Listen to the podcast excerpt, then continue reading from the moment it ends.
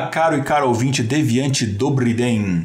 Esta é a edição 1039 do Speed Notícias, o seu giro diário de informações científicas em escala subatômica. Eu sou Igor Alcântara, cientista de dados e um dos apresentadores do podcast Intervalo de Confiança, especializado em ciência de dados e inteligência artificial. E hoje, dia 4 Caosian do calendário Decátria e 14 de setembro do calendário gregoriano, eu venho aqui trazer para vocês notícias nas áreas de ciência de dados, aqui no caso, na área de inteligência artificial. Mas antes, roda a vinheta. Speed Notícias.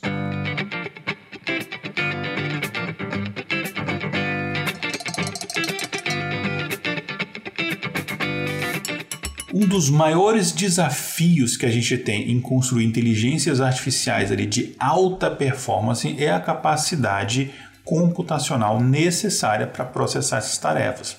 Por isso que pesquisadores dessa área eles olham com muito interesse para novidades na área da computação quântica. E a primeira notícia de hoje é sobre isso um grupo de físicos da Universidade de Sussex, na Inglaterra, criou um algoritmo que acelera a velocidade de cálculo feito pelos computadores quânticos que até essa data né, ainda não estão nas suas versões ali de produção, mas estão ali já nas versões prototipais ali iniciais. Eu não sou físico, então eu não vou saber explicar direitinho os detalhes, mas basicamente eles descobriram uma nova forma de rotear os íons ao redor do computador quântico de forma a aumentar a eficiência dos cálculos. A equipe de pesquisadores, liderada pelo Winfried Hessinger, e não, ele não era vocalista do Engenheiros do Havaí, que depois se tornou físico da Inglaterra, enfim, ele criou um algoritmo para gerenciar e regular o tráfego de átomos carregados, né, enfim, átomos carregados que a gente chama de íons, né, dentro do computador quântico, é, parecido, né, se é que a gente pode falar assim, com o gerenciamento de trânsito ali de uma cidade grande, né.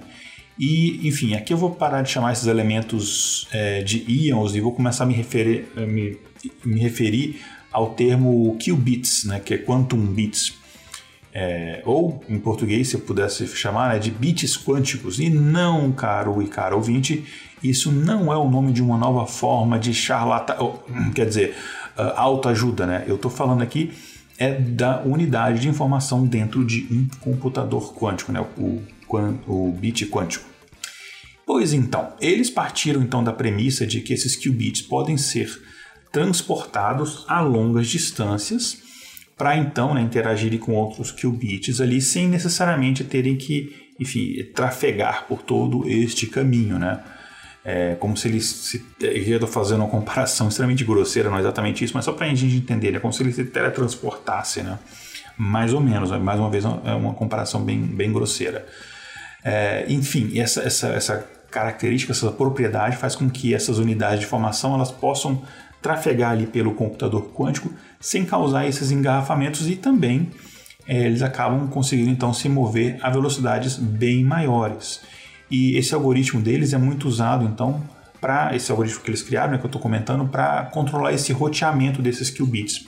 E isso também é importante porque é um dos problemas que a gente tem com os computadores quânticos, é, atualmente pelo menos, é o problema que eles consomem uma quantidade de eletricidade muito grande e isso tem um impacto ambiental gigantesco. Inclusive, no intervalo de confiança, eu fiz um episódio recente que eu falo de inteligência artificial verde, né, que a gente fala sobre esses assuntos. Então, isso tem um impacto negativo muito grande. Então, você fazer algoritmos mais eficientes e também, neste caso aqui, a gente está falando agora dessa notícia de computadores é, mais eficientes, você acaba gerando um consumo de eletricidade menor, por consequência eles acabam aquecendo melhor e o custo também para você resfriar os computadores é menor. Então no final todo mundo ganha e você tem, claro, computadores mais rápidos, que a gente sempre quer computadores mais rápidos, né? Para a gente poder ali pegar o nosso computador quântico, acessar as redes sociais e ficar xingando. Não, não, brincando, não é para isso que a gente vai fazer um, usar o computador quântico. Mas enfim, brincadeiras à parte, a arquitetura do computador quântico que essa equipe analisou ele é, é, um computador quântico que a gente chama de íon aprisionado, né, que consiste basicamente em microchips de silício com átomos carregados individualmente ou íons, né, que estão levitando acima da superfície do, do chip, né, do processador, e esses íons eles são usados então para armazenar dados, né, que é basicamente o que para que serve um computador, né? E É, e ali, né, nesse caso desse computador, cada um desses íons ele mantém um bit quântico de informação, ou seja, ele não é uma informação binária 0 ou 1, ele pode também ter os dois estados ao mesmo tempo. Então, aqui, para apenas um bit ali, você consegue armazenar mais informações do que simplesmente informação binária, né? Então, a ideia é que você executar cálculos nesse computador quântico envolve, então, mover os íons, né? Parecido é, que pessoas assim como eu, né, idosas, faziam antigamente quando eu jogava uma partida de Pac-Man, né? Então, você vai movimentando esses íons ali e aí essa informação ela vai trafegando. E claro que quanto mais rápido e mais eficiente os dados, né, os íons puderem ser movidos, mais poderoso será o computador quântico. E na corrida global, né, que enfim tem várias empresas trabalhando nisso, né, para você construir o computador quântico em grande escala, existem dois métodos que eu, vamos dizer assim, são os principais, né? Um é o que a gente chama de dispositivos supercondutores, né? Que tem empresas ali, por exemplo, como a IBM a Google é, trabalhando em cima, né? E, e tem outro modelo que são esses dispositivos de íon presos, né? Que são usados é, pelo grupo de tecnologia Ion Quantum da Universidade de Sussex, que é este que fez essa pesquisa que eu estou é, referenciando aqui. Uh, e também uma outra empresa recém-surgida, chamada Universal Quantum, enfim, e outras empresas também. Né? Então, basicamente, você tem, sei lá, o, o hashtag Team é, Supercondutores e o hashtag Team Ions Aprisionados, enfim.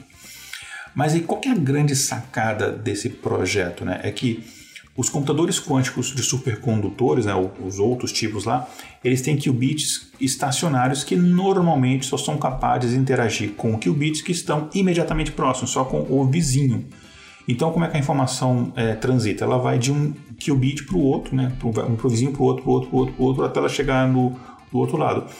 Lembra aquela brincadeira de criança que você tinha do telefone sem fio, né, que você vai falando no ouvido de um para o outro, para o outro, pro outro, parecido com isso. Inclusive, tem até um efeito colateral parecido, né? Que é, você tem uma chance, né, a probabilidade, aqui é um cálculo de probabilidade mesmo, de uma informação ela ser corrompida ao longo dessa cadeia. E, inclusive, isso também, né, eles descobriram que isso limitaria a capacidade computacional desses computadores quânticos que usam supercondutores. Só que, diferente dessa abordagem, quando você implementa esses uh, algoritmos de roteamento para essa arquitetura de íons aprisionados, o que os cientistas da Success descobriram é que essa, essa, esse paradigma deles da computação quântica é, pode atingir um nível impressionante de poder computacional muito maior do que o de supercondutores. Né? O, o que a gente chama de quanto volume, que é uma é basicamente uma métrica né, que está sendo usada para você comparar o poder computacional dos computadores quânticos. É, então, usando essa métrica, eles foram capazes de descobrir que esse quanto volume para para o computador de qubits é, de íons aprisionados é muito maior do que o modelo para qubits de supercondutores. É, ela, enfim, descobriu que o, o, o, desempenho desse computador deles é, é assim, ele é constantemente melhor do que o de subcondutores, não apenas em casos isolados, né?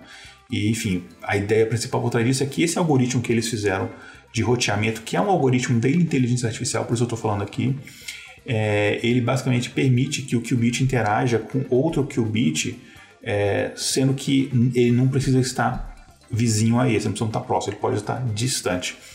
Então isso acaba gerando um poder computacional muito, muito mais alto. Então o professor lá, o Humberto Gessinger, não estou brincando, é Wilfred Hessinger e o Dr. Sebastian Waite, né, que são os principais é, nomes por trás desse projeto, eles lançaram recentemente uma empresa né, é, derivada que é a que eu citei, né, Universal Quantum, e o objetivo é que eles construam o primeiro computador quântico em grande escala do mundo usando essa tecnologia.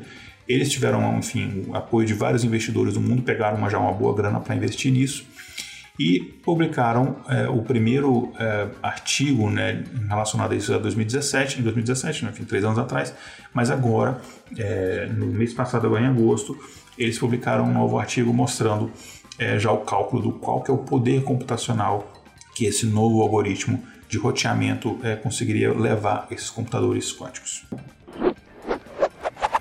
Bom, agora vamos para a nossa segunda notícia e ela é sobre um artigo que foi publicado no Journal of Medical Internet Research, né? ou numa tradução bem livre aqui, é como se fosse a revista de pesquisa médica na internet. E não, isso não quer dizer procurar no Google pelos seus sintomas e descobrir que é câncer, enfim. É, mas enfim, é, é, é um, é um, jornal sério, né? Mas enfim, é, brincadeiras à parte aqui.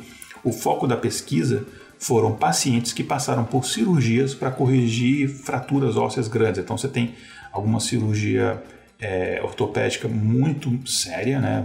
Tu tem fraturas múltiplas, alguma coisa assim, e depois da cirurgia o paciente acaba sentindo muita dor e por causa disso o paciente acaba sendo receitado é, é, medicamentos opioides para ele suportar a dor, né? E você está pensando, mas o que, que isso tem a ver com inteligência artificial? Bom, fica aqui com o tio Igor que o tio Igor vai te explicar. Bom, falando de medicamento opioide, né, eles são necessários para esse tipo de procedimento por causa da dor, como eu falei, mas ele tem um efeito colateral que, se você usar esse medicamento de forma errada, o que não é muito difícil, ou até se você usar de forma exagerada, ele pode causar um problema que é de dependência severa. Lembrando né, que o opioide é, tem na sua família de, de drogas como algumas coisas, como por exemplo a heroína. Então é uma coisa muito séria e com um poder de, de é, de vício né, muito grande. Então, é, o que se faz algumas vezes é que você receita, é, junto com esse tratamento de opioides, uma, um acompanhamento terapêutico para aquele paciente, porque muitas vezes ele, ele acaba tomando doses maiores do que o necessário, ou até em frequências menores, né? E acaba até o, o medicamento acaba mais rápido do que deveria porque a pessoa está sentindo dor e, e isso gera uma ansiedade, né? E até porque toda aquela situação, enfim, a pessoa às vezes fica algum tempo sem poder andar, alguma coisa assim, né? Isso gera uma questão ali é, psicológica, às vezes pode até gerar uma depressão mesmo, né? Ou agravar um quadro de depressão. Então a pessoa acaba abusando do medicamento e isso acaba gerando dependência. Por isso, o acompanhamento terapêutico. Só que esse tipo de tratamento, né, com acompanhamento terapêutico, ele é muito caro e muitos pacientes acabam não aderindo, porque às vezes o paciente tem que se locomover para um local de terapia e ele não, tem, não consegue se andar, enfim, e aí tem alguém levar, então gera todo um transtorno, a pessoa não acaba não indo. O mesmo que vá é um tratamento ali, um acompanhamento que, sei lá, você vai uma vez no terapeuta. E aí naquele dia que você vai na terapia, você toma um remédio direitinho, mas nos outros você acaba abusando, porque aí você começou a sentir uma dor maior, aí você pensa, poxa, o próximo remédio é daqui a 8 horas, ah, eu vou tomar outra agora. E aí você acaba viciando. Então, a ideia é se você ter um tratamento ali diário, acompanhamento diário, é mais eficiente. Só que muita gente até, quando você fala em tratamento, terapia, não sei o que, conversar com um profissional de saúde mental, o pessoal acaba evitando porque também tem um estigma, é, infelizmente, um estigma errado, enfim, injusto, mas existe, a gente sabe, na sociedade um estigma. Muita gente acha que, ah, não, eu não sou doido, eu não preciso disso, isso é pra gente fraca, enfim, tem essa, essa bobeira. Então o pessoal não adere. Então a realidade é que é, isso é um problema. Em alguns locais dos Estados Unidos, algumas pessoas, talvez exagerando, mas consideram que existe uma epidemia do uso de opioides, enfim, né? a gente cada vez tem menos tolerância à dor, né? Uh, então, por isso, cada vez mais é importante você acompanhar esses, esses pacientes. E aí, os pesquisadores, eles descobriram que, né, para este caso, o uso de chatbots, que são dotados ali de uma inteligência artificial muito simples, na verdade, né, não tem nada muito avançado, é, eles têm uma eficácia muito boa. Eles descobriram que pelo menos um terço dos pacientes no grupo que passaram por esse tratamento com acompanhamento por chatbot, eles fizeram um uso de opioides muito menor do que aquele grupo de pessoas que não passaram por esse tipo de tratamento. Né? Esse estudo ele foi conduzido pela Universidade de Iowa, aqui nos Estados Unidos, e os voluntários eles recebiam, era uma coisa muito simples, de verdade. Eles basicamente recebiam mensagens de texto ali, né, o famoso SMS, é, ali, enfim, duas vezes por dia, né? Então era coisa assim, duas vezes por dia. E essas mensagens traziam ali, traziam ali valores como aceitação, consciência do momento presente, enfim, coisas assim. Então, por exemplo, uma mensagem podia ser assim, ah, deixa eu ver, sentimentos de dor e sentimentos sobre sua experiência de dor são normais após a cirurgia, ou então, reconheça e aceite esse sentimento como parte do processo de recuperação, coisa assim, tipo, meio de autoajuda, só que nesse caso, uma autoajuda que de fato ajuda, né? E os resultados até o momento né, é, são muito animadores, né, indicam que isso pode ajudar. Ou seja, uma solução simples, não carrega aquele estigma que as pessoas sentem de você estar sendo tratado por um profissional de saúde mental e ajuda. No, no geral, né, os pacientes que não receberam esse tipo de mensagem, eles tomaram em média 41 comprimidos de opioides né, depois da cirurgia e o grupo que recebeu essas mensagens do chatbot tinha uma média de apenas 26 comprimidos. Né? Então tem uma diferença aí de 37%. É uma diferença grande se a gente pensar. Né? É, é, é, o valor de P é bem pequeno, enfim, é estatisticamente significativo. Né? E, e no geral, né, eles eh, passavam a relatar não sentir mais dores depois já de duas semanas após a cirurgia. Então eles tinham recuperação até mais rápida. E o que eu quero dizer aqui, né, e, e os pesquisadores também deixam muito claro, é que esses sistemas eles é, não têm de forma alguma o objetivo de substituir um terapeuta humano. Óbvio que não. Isso para aquelas pessoas que de fato não fariam terapia mesmo com a pessoa, né? Então, a ideia é que, às vezes, uma coisa muito simples, como sei lá, uma mensagem dessas assim, motivacionais ajudam. E aí eles usaram um chatbot com um mínimo ali de inteligência artificial é, por trás daquilo, né? Então, enfim, é, esse tipo de, de, de, de iniciativa é barata e eficiente. Então, enfim, eu gosto porque essas coisas criativas acabam tendo um resultado muito interessante. Bom, gente, eu normalmente termino as notícias com um clima pesado de que as máquinas vão destruir derrotar o mundo, então eu queria encerrar hoje de forma diferente, né? Então é por hoje, é, é só.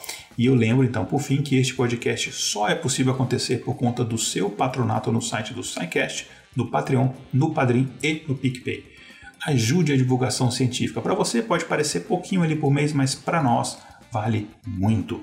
E como eu disse, eu sou o Igor Alcântara, vocês me encontram volta e meia aqui no Spin de Notícias e no meu podcast, o Intervalo de Confiança, que é intervalodeconfiança.com.br ou também no meu site pessoal, que é o igoralcantara.com.br. Um grande abraço, até amanhã com mais Spin de Notícias na Schleranol.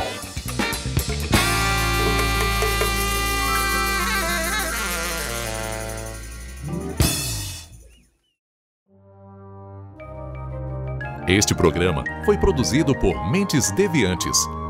deviante.com.br.